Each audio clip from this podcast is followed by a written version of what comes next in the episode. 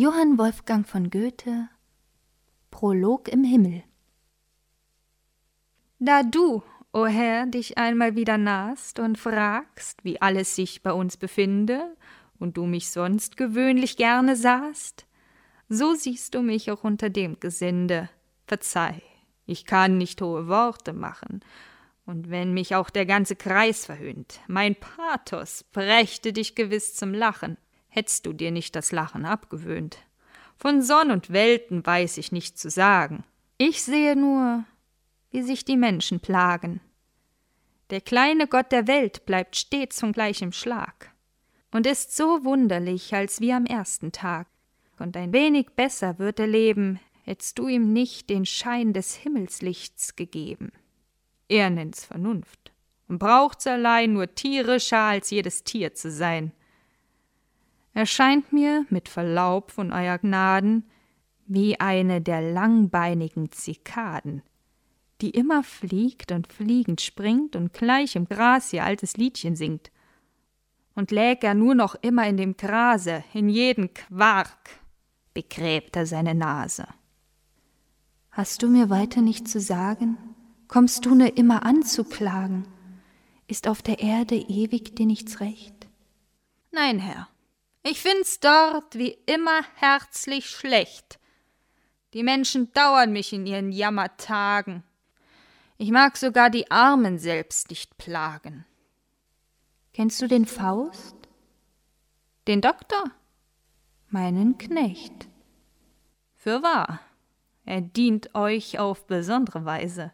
Nicht irdisch ist des Toren Trank noch Speise. Ihn treibt die Gärung in die Ferne. Er ist sich seiner Tollheit halb bewusst. Vom Himmel fordert er die schönsten Sterne und von der Erde jede höchste Lust und alle Nähe und alle Ferne befriedigt nicht die tief bewegte Brust. Wenn er mir jetzt auch nur verworren dient, so werd ich ihn bald in die Klarheit führen. Weiß doch der Gärtner, wann das Bäumchen grünt, das blüht und frucht, die künft'gen Jahre zieren. Was wettet ihr? Den sollt ihr noch verlieren wenn ihr mir die Erlaubnis gebt, ihn meine Straße sach zu führen. Solange er auf der Erde lebt, solange sei dir es nicht verboten. Es irrt der Mensch, solange strebt. Hm, da dank ich euch, denn mit den Toten hab ich mich niemals gern befangen. Am meisten lieb ich mir die vollen, frischen Wangen. Für einen Leichnam bin ich nicht zu Haus. Mir geht es wie der Katze mit der Maus. Nun gut, es sei dir überlassen. Zieh diesen Geist von seinem Urquell ab, und für ihn kannst du ihn erfassen, auf deinem Wege mit herab. Und steh beschämt, wenn du bekennen musst, ein guter Mensch in seinem dunklen Drange ist sich des rechten Weges wohl bewusst. Schon gut, nur dauert es nicht lange. Mir ist für meine Wette gar nicht bange. Wenn ich zu meinem Zweck gelange, erlaubt ihr mir Triumph aus voller Brust. Staub soll er fressen und mit Lust, wie meine Muhme die berühmte Schlange. Du darfst auch da nur frei erscheinen. Ich habe deinesgleichen nie gehasst. Von allen Geistern, die verneinen, ist mir der Schalk am wenigsten zur Last. Des Menschen Tätigkeit kann allzu leicht erschlaffen. Er liebt sich bald die unbedingte Ruh. Drum geb ich gern ihm den Gesellen zu, der reizt und wirkt und muss als Teufel schaffen.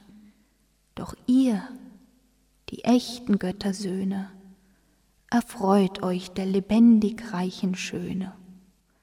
Das Werdende, das ewig wirkt und lebt, umfass euch mit der Liebe holden Schranken und was in schwankender Erscheinung schwebt, befestigt mit dauernden Gedanken. Von Zeit zu Zeit sehe ich den Alten gern und hüte mich, mit ihm zu brechen.